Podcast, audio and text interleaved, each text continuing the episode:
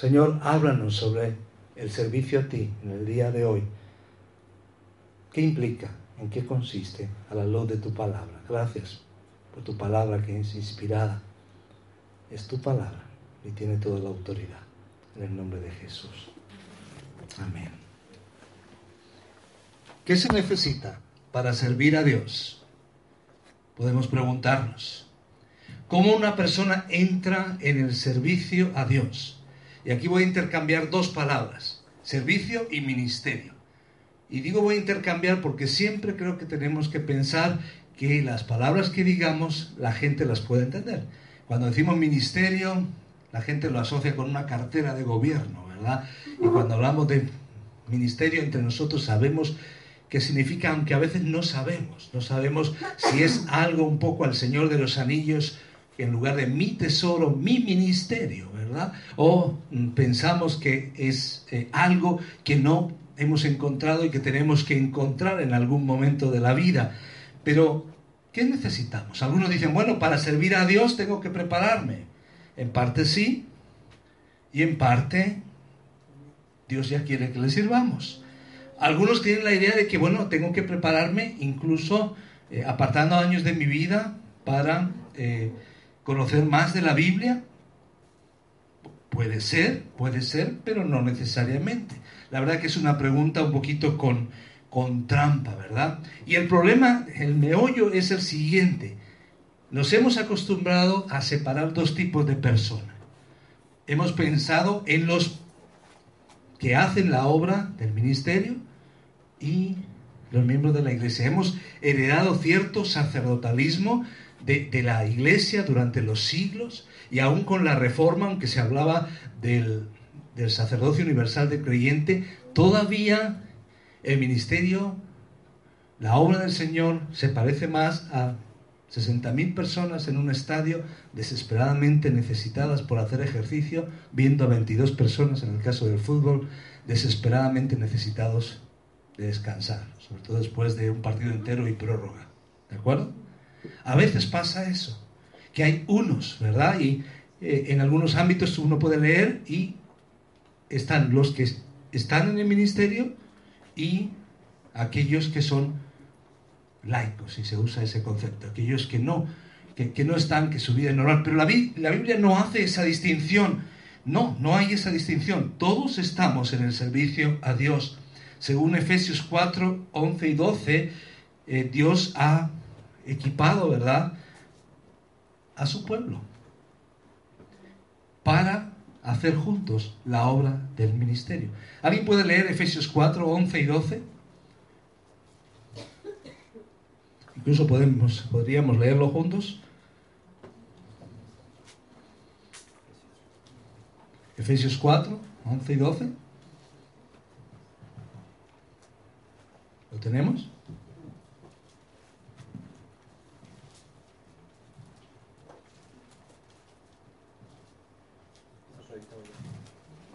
Muy bien, vamos allá. ¿Estamos ahí? ¿Lo leemos juntos? Y él mismo constituyó a unos apóstoles, a otros profetas, a otros evangelistas, a otros pastores y maestros, a fin de perfeccionar o equipar a los santos para la obra del ministerio, para la edificación del cuerpo de Cristo. ¿De acuerdo?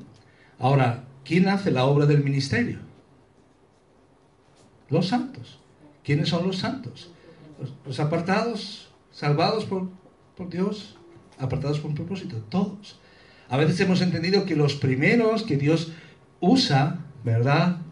Eh, apóstoles, evangelistas, pastores, maestros, eh, son los que hacen la obra del ministerio. No, lo que hacen es equipar, lo que hacemos es equipar a los santos, a la iglesia, para la obra del ministerio. Entonces, en un sentido, cuando venimos aquí, no solamente es venimos a aprender de la palabra, venimos a equiparnos. Y cuando nos reunimos en las casas con diferentes iniciativas, eh, nos reunimos para equiparnos, para prepararnos para la obra del ministerio, para servir, para servir juntos eh, al Señor, ¿verdad? Y es el Espíritu Santo el que nos bautiza, nos incorpora a la iglesia y somos parte del cuerpo de Cristo, ¿verdad? Entonces eso encontramos en, la palabra. Así que hoy queremos en Nehemías 11 darnos cuenta de algo importante.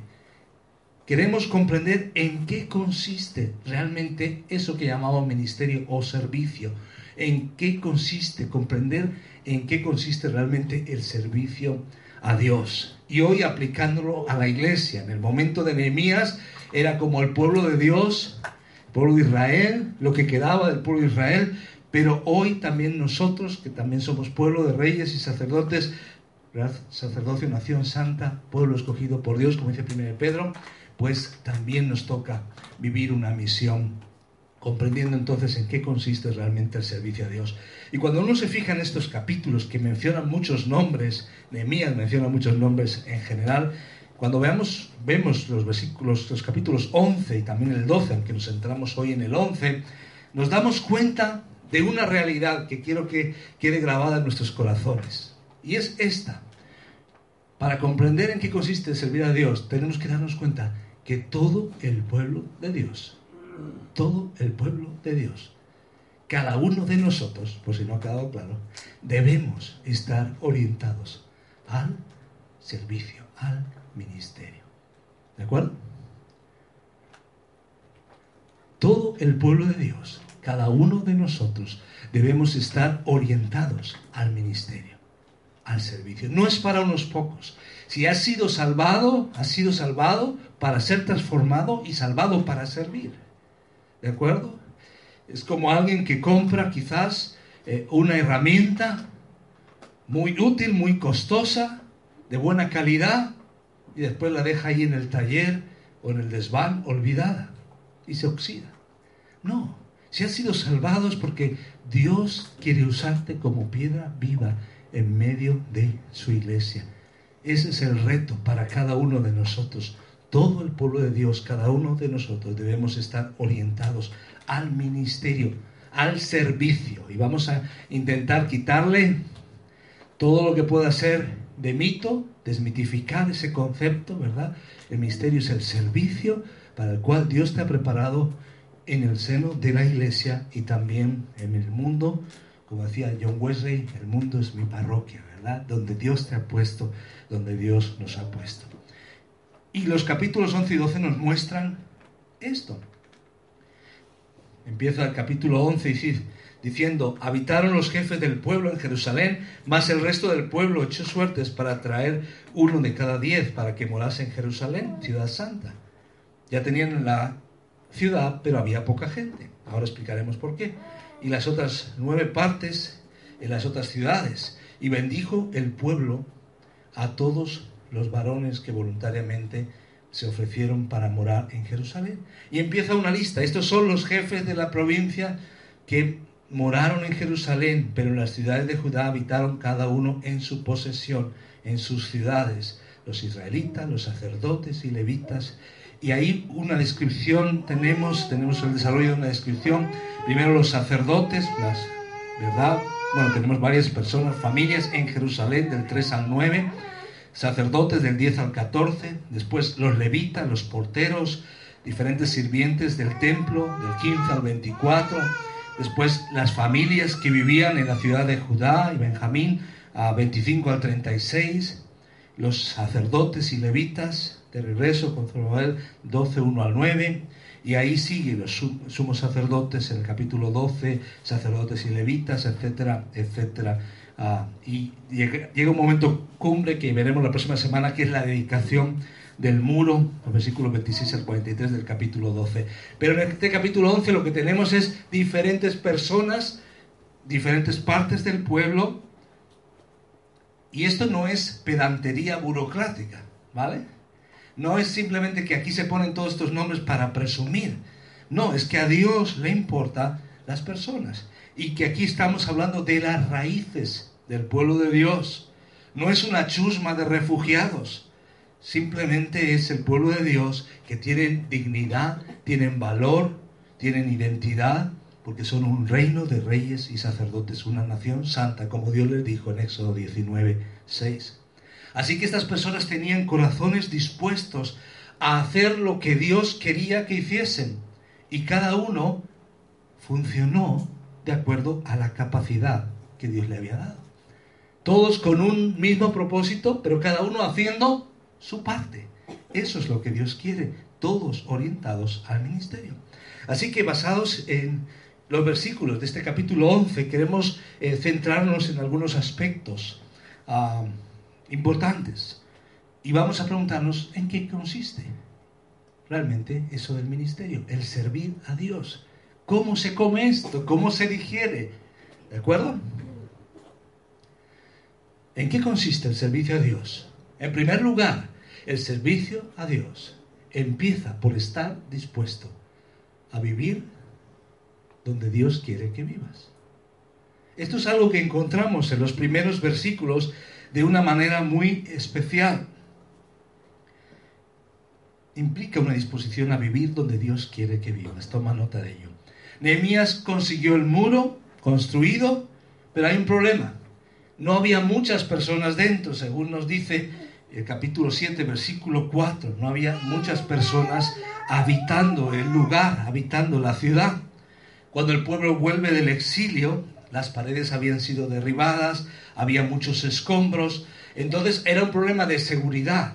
Y aunque se reconstruye el muro, muchos ya habían hecho casa fuera, con comodidad, y ya tenían sus tierras fuera. Entonces, entrar a la ciudad no era algo beneficioso, era un esfuerzo, era un sacrificio era sacrificar, sacrificar sus bienes y sacrificar su seguridad. Entonces, por eso ellos, muchos de ellos no habían considerado entrar, habían considerado construir el muro, pero ya está. Tampoco había mucha oportunidad económica. Así que era más fácil estar fuera. Pero Nehemías sabía que si la ciudad iba a ser fuerte y próspera, y si la adoración en el templo tendría, tenía que prosperar, la ciudad tendría que estar bien poblada, llena de ciudadanos que podían defenderse también y también cumplir el propósito misionero de la ciudad. Así que fijaros, es interesante que 11.1 empieza diciendo que los líderes sí estaban viviendo dentro, sí estaban dando el ejemplo, como hemos visto antes que dan el ejemplo en otras cosas, pero la mayoría estaban fuera. Así que tuvieron que dejar sus raíces. No sé si te has cambiado de casa o de país en algún momento de tu vida. Y sobre todo si lo has hecho en tu juventud, en tu adolescencia, en alguna etapa clave, posiblemente es algo complicado. Así que tenían que renunciar a su superficie de cultivo y llegar a una ciudad con lo que implicaba, según lo que vemos aquí el número de hombres que se trasladaron a la ciudad, habría unos 3.044, hablaríamos de unas 10.000 personas, usando un número un poco conservador, para decir de 10.000 personas que posiblemente se trasladaron de golpe a la ciudad. Así que si tú ves que 10.000 se trasladan de golpe, a lo mejor no te animas mucho a ir donde va el resto. Mejor me quedo aquí, en el pueblo, ¿no? Pero Dios tenía un propósito. Y Dios va a usar a estas personas. Personas dispuestas a vivir donde Dios quería que vivieran. Va a haber dos tipos de personas en los versículos que hemos leído. Dice una de cada diez echaron las suertes para que vivieran dentro. O sea, casi fue forci voluntariamente, ¿verdad? ¿De acuerdo? Pero otros dicen que fueron voluntariamente. El tema es que unos obedecieron porque les tocó y otros porque lo decidieron, pero todos se plantearon que hay que estar dispuesto a vivir donde Dios quiere que vivas. ¿De acuerdo? Aquí vemos los versículos, ¿verdad? Nehemías 7:4, porque la ciudad era espaciosa y grande, pero poco pueblo dentro de ella no había casas reedificadas. Y después 11, 1 y 2, lo que hemos leído, habitaron los jefes del pueblo en Jerusalén, más el resto del pueblo echó suertes para traer uno, traer uno de cada diez para que morase en Jerusalén, ciudad santa, y las otras nueve partes en las otras ciudades. También era el objetivo ser testimonio alrededor. Y bendijo el pueblo a todos los varones que, se subraya esto, voluntariamente se ofrecieron para morar en Jerusalén. Quizás era incómodo, quizás había que pagar un precio, pero estuvieron dispuestos. Esto me lleva a pensar en algún momento de, mi vida. Ah, recuerdo al llegar a Guatemala, en los primeros años, llegué a una iglesia que estaba en el centro de Guatemala, en la zona 1. Guatemala es por zonas, la ciudad. Y la zona 1 es donde veían los niños uh, esnifando pegamento, ah, donde estaban las prostitutas. Era el centro de la ciudad que de día estaba lleno de comercio, pero en las tardes y en las noches se transformaba. Y recuerdo a uno de los líderes de esta iglesia decía, es que esta iglesia teníamos que estar en otro sitio. No tenemos que estar en, un sitio como este tan peligroso, no tenemos aparcamiento, no tenemos dónde dejar nuestros coches. Ahí dicen carros, ¿verdad? Eh, esa era la perspectiva. A mí me chocaba un poco, porque era una persona supuestamente eh, centrada en la palabra, con años de cristiano, pero que veía el tema de la iglesia por un asunto de comodidad, seguridad. Cuando yo de repente digo, pero ¿qué oportunidad es esta? Estar en el centro de la ciudad, cerca de los marginados, de las prostitutas, de los niños que se drogan con pegamento.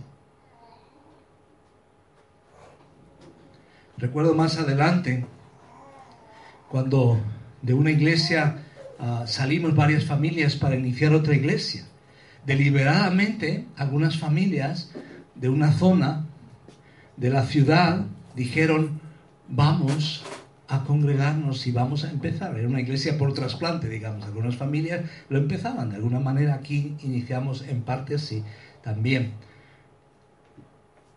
Algunas familias vivían en la zona y otras, conscientemente, se trasladaron a la zona. Porque la perspectiva era estar dispuesto a vivir donde Dios quiere que vivas. Habían tenido la confirmación del Señor que es aquí donde yo quiero servir. ¿De acuerdo? Ah, fue interesante cómo nosotros que nos involucramos, al principio vivíamos al otro lado. Así que oramos al Señor. En el primer año de, de casados estuvimos, ah, tuvimos como tres mudanzas, pero después finalmente nos fuimos a la colonia Atlántida, en la zona 18, en la zona donde estaba la iglesia que estábamos ah, iniciando. En ese momento era el local que se alquilaba de un cine que se había cerrado. ¿Por qué lo hicimos? Porque entendíamos que era ahí donde debíamos estar hace 15, 16 años, eh, cuando pensamos en un lugar para establecernos y vivíamos y trabajábamos en la zona norte de Madrid, orábamos por un lugar donde pudiéramos, sí, comprar una casa, sí, dejar de alquilar, pero un lugar que no tuviera testimonio. Y lo hicimos desde esa perspectiva, un lugar sin iglesia. En principio, los primeros años estábamos trabajando en Madrid, empezamos a reunirnos en casa más como testimonio personal, pero la idea es que ahí donde tú estás, Dios quiere hacer algo. Entonces quiero animarte, porque a lo mejor no sé si lo has pensado y a lo mejor dices, es que vivo aquí porque vivo aquí, o me acabo de cambiar porque me tenía que cambiar. No, Dios ahí donde te ha puesto hay un propósito especial, hay una misión. El hecho de que aquí estemos, y desde Guadalajara de la Sierra, pero en varios pueblos, en toda la Sierra eh, de Madrid, es por un propósito. De hecho, decimos vida para la Sierra Norte porque queremos vida Sierra Norte y más allá, ¿verdad? Como Buzz Lightyear, ¿no? Y más allá, y más allá porque tenemos gente en el Casar, que eso ya no sé si es norte o es, es Guadalajara y, algunos estáis en Madrid y otros estáis eh, más arriba, hasta pueblos eh, más al norte, pero quiero animaros en ese sentido.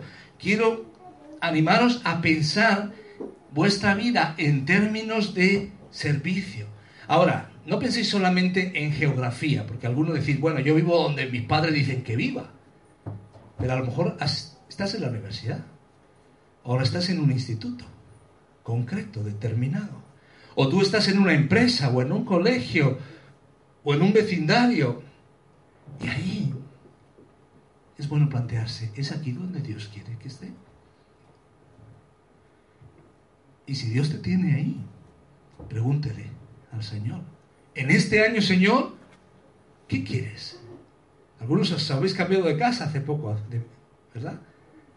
Aquí donde estoy, los vecinos que has puesto a mi alrededor, seguramente que tú tienes un propósito, Señor. Así que quiero animaros a pensar así, ¿dónde quiere Dios que yo viva? ¿Verdad? Esto es importante.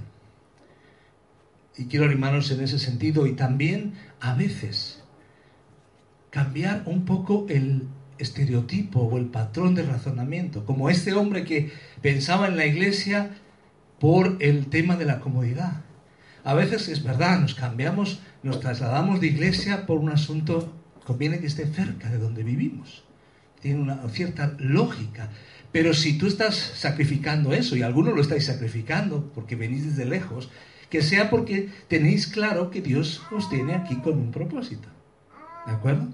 Entonces cada uno nos damos cuenta que Dios nos tiene aquí con una misión especial. Y quiero retaros y desafiaros en ese sentido para estar dispuestos a vivir donde Dios quiere que vivamos. Esto sirve para hoy, pero sirve para mañana. Si un día, por ejemplo, alguno de nuestros jóvenes o adultos, Dios te da una oportunidad con tu trabajo de estar en otro lugar. Esto es como hechos. Hay misión espontánea, hechos 2. Hay misión forzada, hechos 8. Y un poquito más allá, en el capítulo 8 ya misión planificada. Hay misioneros que salen encomendados por su iglesia, pero hay misión forzada. En Hechos 8, una persecución. Dios ha usado misión forzada. Algunos estáis aquí por misión forzada. Cuando saliste de vuestros países y quizás no con la mentalidad de he salido para servir, pero Dios te tiene aquí con ese propósito. Estoy convencido de que Dios usa eso. Y a veces Dios usa movimientos refugiados para atraer personas que estaban lejos, para que entonces nosotros hagamos misión forzada. Forzada no solo porque hemos ido, sino porque nos los han traído. ¿De acuerdo? Y eso está ocurriendo estos días, también en España. Así que quiero animaros en ese sentido. Y también cualquier precio que paguemos, verlo desde la perspectiva siguiente. Bueno, esa es la siguiente imagen que vamos a ver de, Hebreos Vamos a retomar el, o vamos allí, a la siguiente imagen, la, de delante. La otra, eso es. Hebreos 6:10, porque Dios no es injusto para olvidar vuestra obra y el trabajo de amor que habéis mostrado hacia su nombre, habiendo servido a los santos y sirviéndoles aún. Aquí hay, puede haber dos extremos. Hay personas que no se han estrenado en esto del servicio y entonces esto es como una, extremidad que no usas y hay otros que la han usado tanto que se han gastado. Y hay otros que están en el medio, ¿vale? Entonces quiero animarte. Si todavía no te has estrenado, Dios quiere usarte. Si te sientes muy gastado, Dios quiere renovarte. Y lo digo porque a veces hemos pasado por diferentes experiencias desde que nos convertimos. ¿De acuerdo? Y Dios quiere que la experiencia del servicio sea una bendición. Y siempre hay que tener en cuenta esto. Tus problemas son temporales, pero Dios es eterno y te recompensará eternamente. Porque Dios no es injusto para olvidar vuestra obra. Si hay un precio a pagar, si dices, vengo aquí, me involucro aquí, o más adelante Dios quiere que haga esto o aquello, que le sirva. Primero es ser y después hacer, pero si Dios quiere que además de ser, haga, estoy dispuesto. Y Dios no es injusto para olvidar vuestra obra y el trabajo de amor que habéis mostrado hacia su nombre, habiendo servido a los santos. De eso se trata.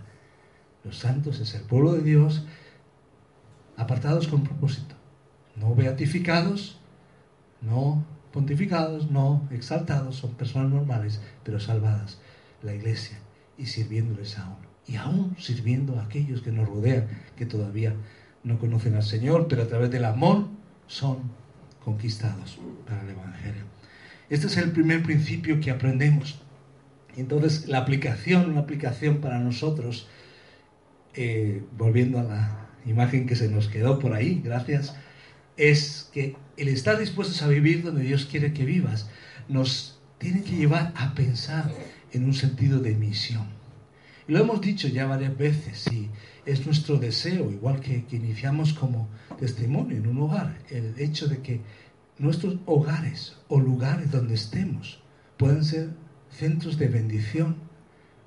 Y por eso queremos animar a que haya más células, se usa la palabra células como parte de cuerpo, hay que matizar, porque una palabra célula en un tiempo se usaba mucho, pero uno, células, hay células de todo tipo, ¿verdad? Y hay que matizar.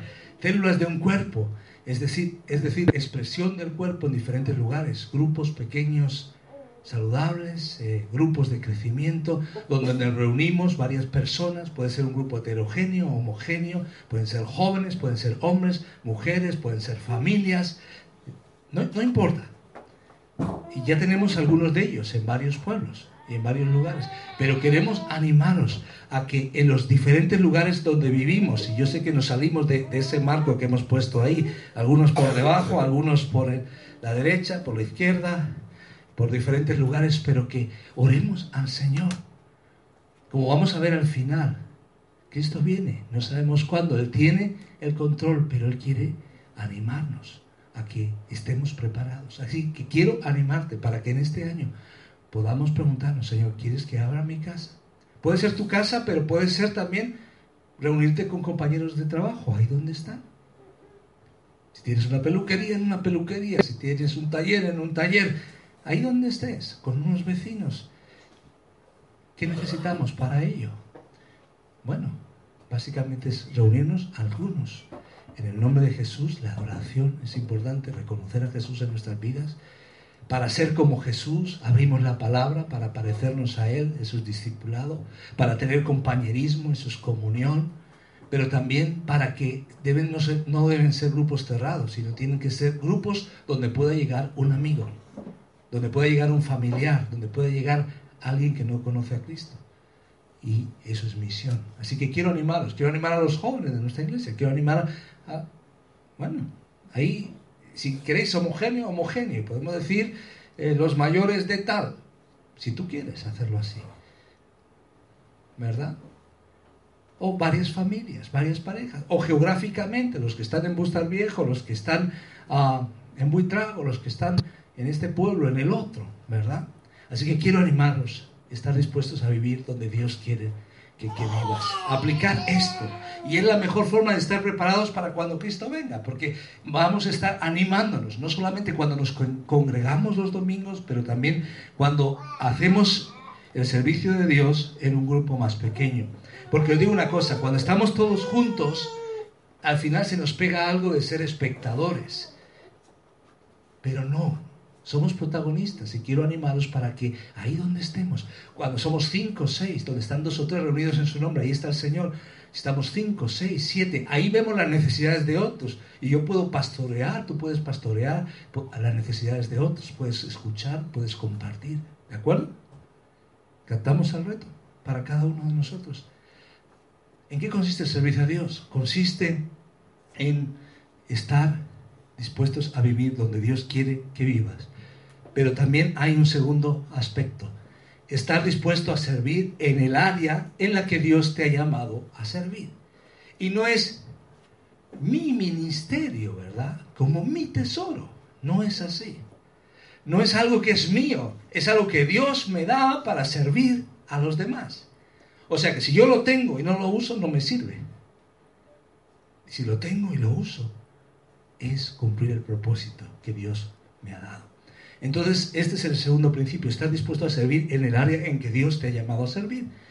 Y esto es lo que vemos aquí, en este capítulo 11, la lista de jefes de familia, versículos 3 al 9, empezamos a ver, estos son los jefes de la provincia que moraron en Jerusalén, pero las ciudades de Judá habitaron cada uno en su posesión, en sus ciudades, los israelitas, los sacerdotes y levitas, los sirvientes del templo, y así sigue hasta el versículo 9 se centra en los versículos 10 al 14 en los sacerdotes, concretamente. De los sacerdotes, Jedaías, hijo de Joriarib, Jaquín, Seraías, hijo de Ilcías, hijo de Mesulam, un área concreta en su esfera de ministerio. Después del 15 al 18, de los levitas, Unos eran los sacerdotes y los levitas era parte del pueblo separada también ah, para el servicio del templo. Pues ahí están ellos. Pero hay otros también, del 19 al 21, por ejemplo, fijaros, asegura que vuestra Biblia dice lo mismo que la mía, ¿de acuerdo? Versículo 19, ¿qué dice ahí? Los porteros, no está hablando de casillas, no, ni de otros. Los porteros de la ciudad, ¿verdad? Los porteros que tenían que hacer su función. Acub, Talmón y sus hermanos, guardas en las puertas, 172. Ahí estaban los vigilantes jurados de aquel tiempo, aquellos que tenían que hacer una función de protección, cada uno en su esfera, en su área de trabajo. Después había varios funcionarios nombrados por el rey de Persia.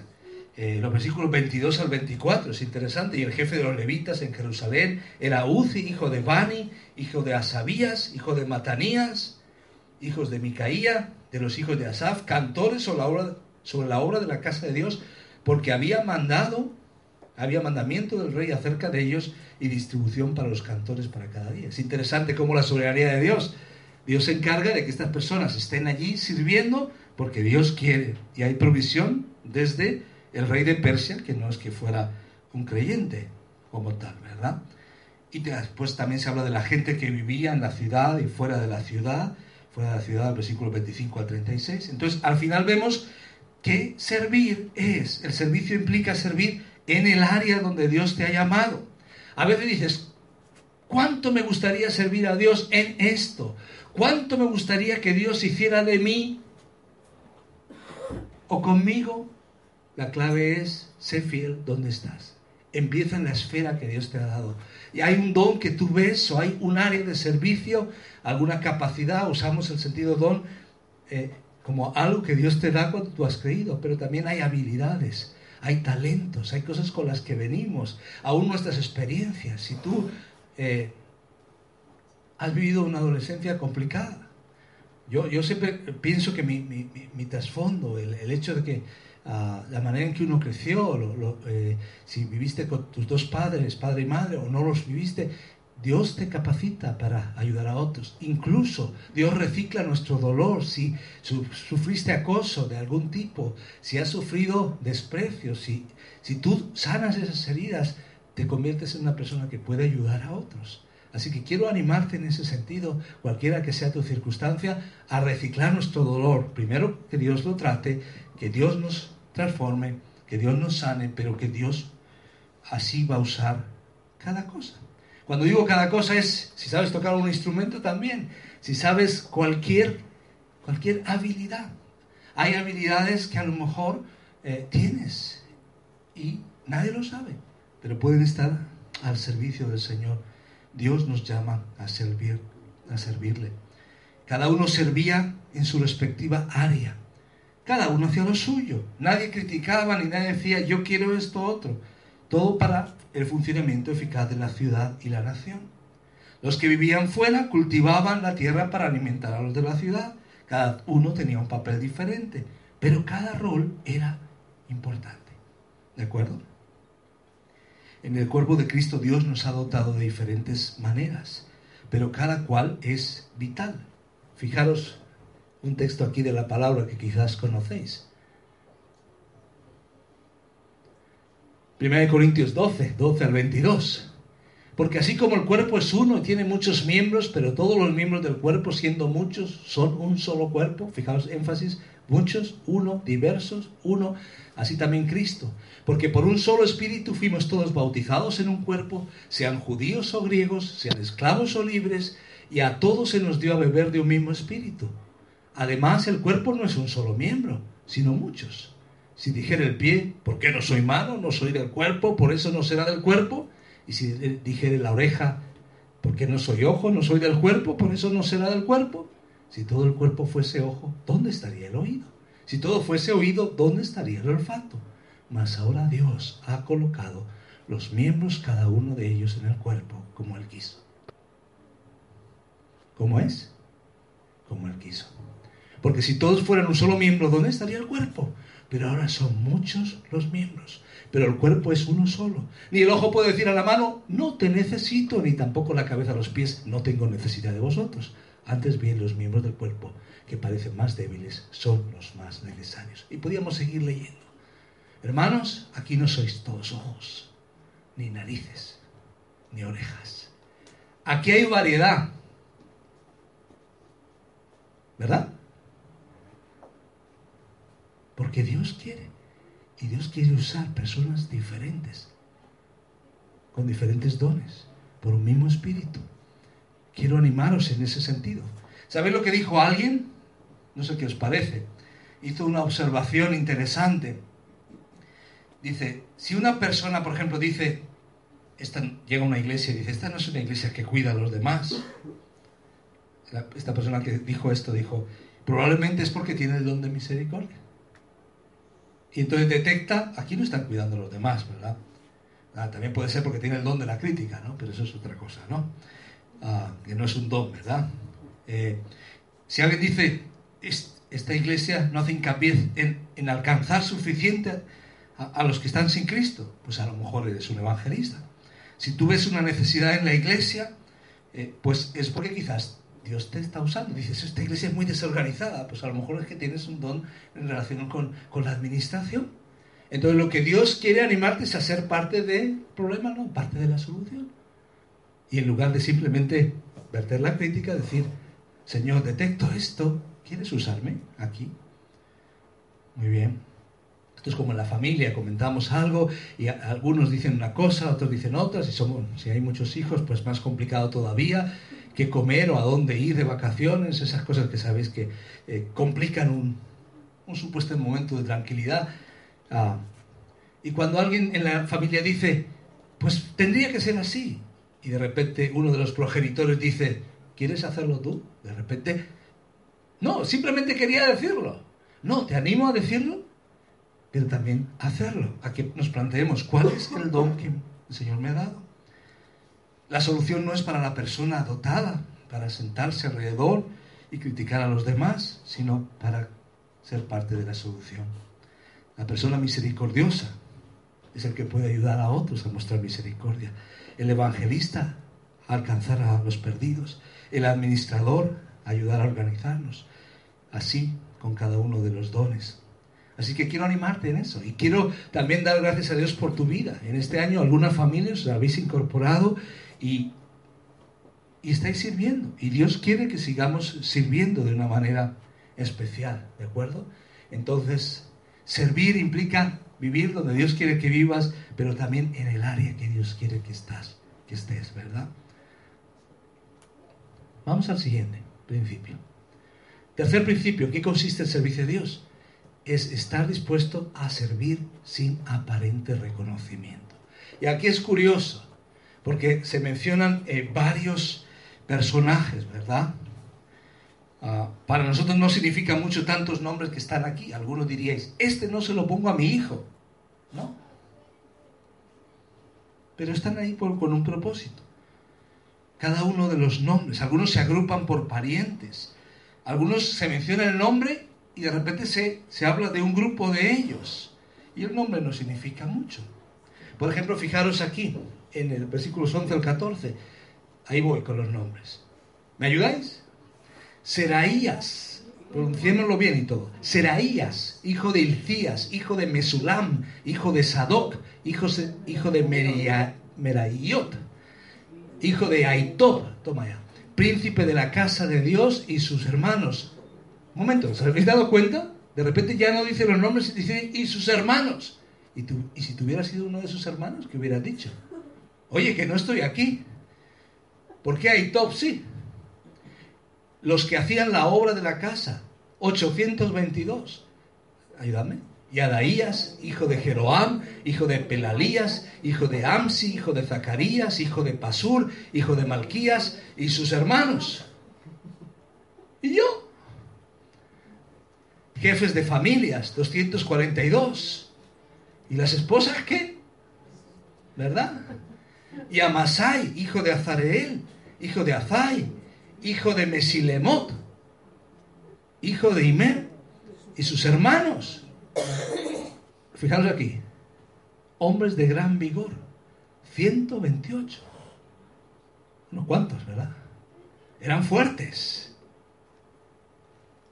Pero solo se menciona el montón. El jefe de los cuales era Zabdiel, hijo de Gedolín. ¿Estás dispuesto a servir a Dios sin un aparente reconocimiento? Y aquí encontramos personas, algunos como los que hemos visto, estos 128 parientes, valientes guerreros, fuertes, buenos para la seguridad, pero no se menciona su nombre. Nunca van delante. Hay héroes anónimos. Y aquí quiero llevaros a una consideración. Debemos estar dispuestos a servir sin aparente reconocimiento. Y aquí, a ver, es natural.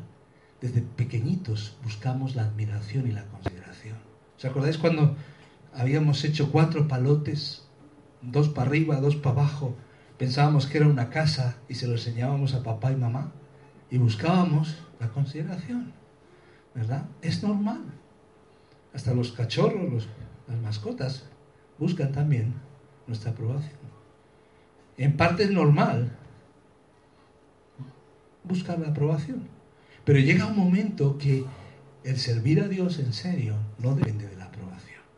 Aún el ser un esposo, una esposa, una responsabilidad, no depende de la aprobación temporal.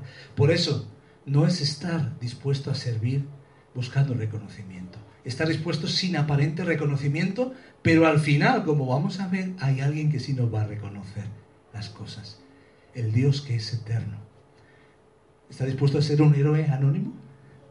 De los y los hermanos y los tantos. Vamos a la siguiente. Fijaros, aquí hay tres principios. Al estar dispuestos a servir sin aparente reconocimiento, hay que decir tres cosas, por lo menos. La fidelidad es la clave. La fidelidad no la fama o, la popularidad. ¿Os dais cuenta que aún el tema del servicio de las iglesias se plantea en nuestra sociedad de una forma de marketing? Y es cuántos son, quién predica, cómo se llama, cuántos títulos tiene, cuán famoso es. En la, en la iglesia del Señor no es así, no es así, debemos recordarlo, ¿verdad? La fidelidad es la clave, no la fama o popularidad. Cuando el Señor nos llame dirá, hoy cuánto te conocían en la iglesia. No, en lo poco has sido fiel. Sobre mucho te pondré. Pero también la motivación. ¿Para quién lo hacía? El Señor nos dirá, ¿lo hacías para mí? Qué bien. Pero quizás, y yo tengo que reconocerlo, a veces hacemos las cosas para otros. Incorrecto ni debemos hacerlas para nuestro esposo, nuestra esposa. Debemos amarles, pero al final es hacerlas para Dios. Porque cuando Él, ella o ellos no te lo agradezcan, tú sabes que tu Dios es fiel y está ahí para llenarte con más amor ágape cuando el amor ágape se va gastando, ¿verdad? O cuando el amor eh, filia, mejor dicho, se va gastando, te llena de amor ágape. Fidelidad, motivación y al final Dios se da cuenta. Aunque los demás no, Dios se da cuenta. ¿Cómo lo sé? Porque ahí están sus nombres. Y si no sus nombres, la referencia a ellos. Aunque sean del montón, ahí aparecen. Dios se da cuenta. Y de cada uno de nosotros. Hay muchos héroes anónimos a lo largo de la historia. A muchos, muchos han dado su sangre.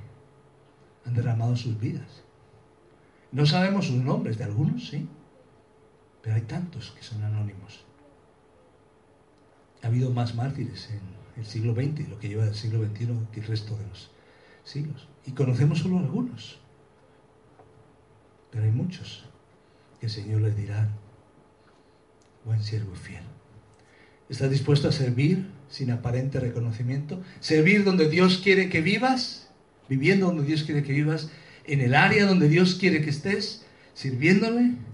estar dispuesto a servir sin aparente reconocimiento.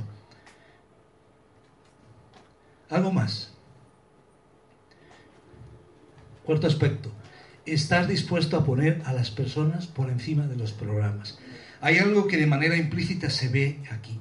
Estas largas listas que vemos de nombres en todo el capítulo 11 y aún en el 12 muestran la importancia de las personas. Ahora, tengo que matizar esto. Hay un programa con mayúsculas, es el programa de Dios. Eso sí importa. Pero es que para Dios las personas importamos. Entonces, cada persona salvada por Dios encaja en el programa de Dios. Ahora, cuando somos los hombres que hacemos los programas, ahí no encajamos todos. Pero son las personas por encima de los programas, ¿de acuerdo?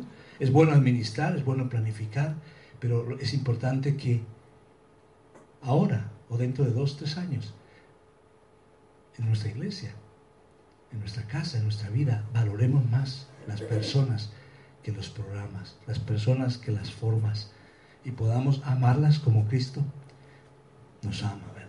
Y ese es el evangelio de la toalla y el lebrillo, ese es el evangelio del servicio, es el evangelio de Jesús, que Jesús estaba con personas, y esos doce eran personas, y estaba con varios, con tres a un nivel, y con el resto, los doce, y con otros a otro nivel, pero estaba compartiendo con personas. Esa es la clave, estar dispuestos a poner las personas por encima de los programas.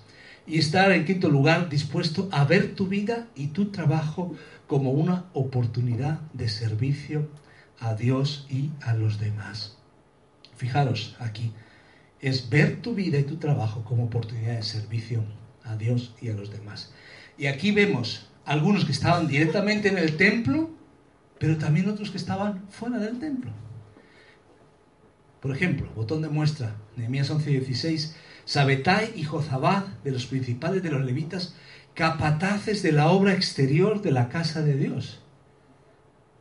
No suena un trabajo tan religioso, pero estaban también con sus capacidades, con su trabajo, trabajando, algunos dentro y otros fuera cada uno haciendo su parte. Ninguna comunidad, ninguna empresa, ninguna entidad puede funcionar sin el extraordinario trabajo de personas anónimas. Ahora lo vemos en una ciudad, lo vemos en un país. Lo que pasa es que tienes que saber que Dios nunca utiliza el metro del aplauso para determinar nuestra recompensa. ¿De acuerdo? Pero Dios va a usarnos en nuestro entorno. Los porteros, Acub, Talmón y sus hermanos, guardas en las puertas, el resto de Israel, en todas las ciudades, cada uno en su heredad, los sirvientes del templo, etcétera, etcétera. Cada uno. Aquí quiero animarte y pensar que tu trabajo, si Dios te ha puesto administrando un hogar de ancianos, una casa, te ha puesto en un colegio, te ha puesto en una empresa, ahí donde Dios te ha puesto, aunque pienses que es muy difícil compartir el Evangelio, Dios te ha puesto como una luz, ahí donde estás.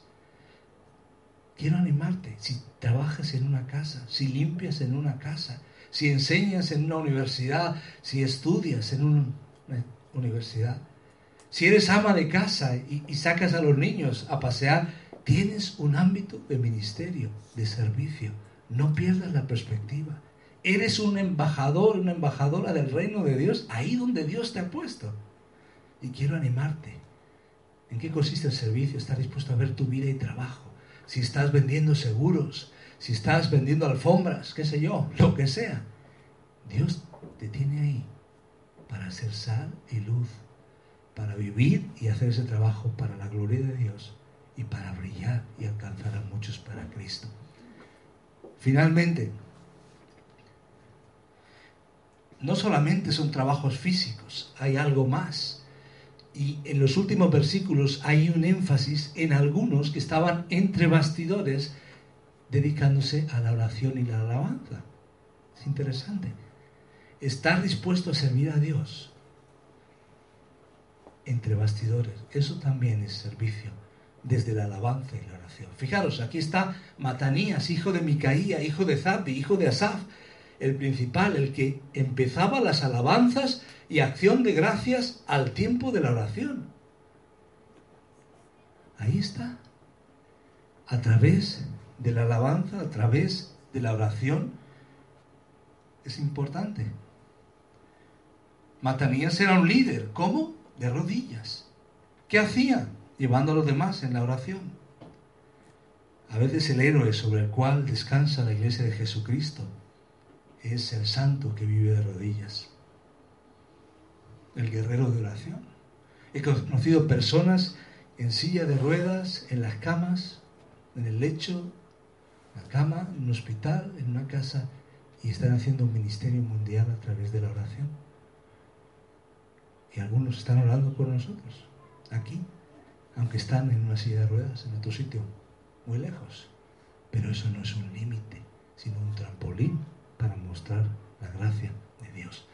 Fijaros, y el jefe de los levitas en Jerusalén era Uzi, hijo de Bani, hijo de Asabías, hijo de Matanías, hijo de Micaía, de los hijos de Asaf, cantores sobre la obra de la casa de Dios, porque había mandamiento del rey acerca de ellos y distribución para los cantores para cada día. En la provisión que decíamos, en la misericordia de Dios entre bastidores, ahí estaba Uzi. ¿Quién era? ¿Qué hizo? Ahí estaba, uno de los hijos de Asaf cantores en la casa de Dios, la alabanza. Vamos a estar hablando en próximos días de la adoración, de la alabanza. No solamente es cantar aquí, pero la adoración es un estilo de vida, es darle a Dios tu vida, tus talentos, todo lo que somos. Servimos a Dios desde esa perspectiva. Así que hermanos y amigos, el Señor hoy nos dice lo que la palabra nos enseña. ¿En qué consiste el servicio a Dios? al final lo que aprendemos es básicamente que todo el pueblo, cada uno de nosotros, debemos estar orientados al servicio. Que este servicio empieza viviendo donde Dios quiere que vivas. Que puede ser un lugar o una etapa de tu vida. También en la esfera donde Dios quiere que estés. Usando los talentos, las capacidades que Dios te ha dado.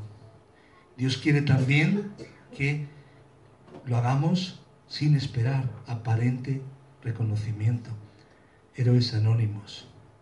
Y Dios quiere que lo hagamos poniendo a las personas primero, los programas después y también desde la adoración, desde la oración.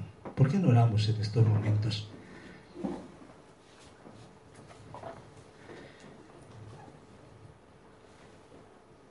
Señor, gracias por este capítulo de tu palabra.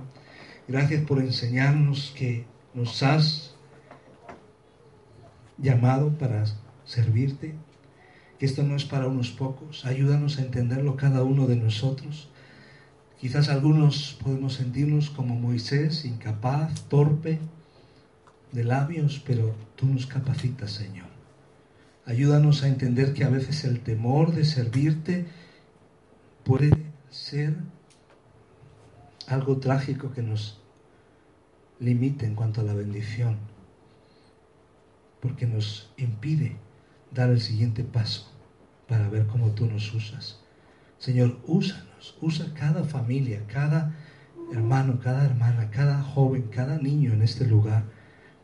Queremos abrir nuestras casas, queremos abrir nuestras barriadas, nuestros pueblos, nuestro lugar de trabajo,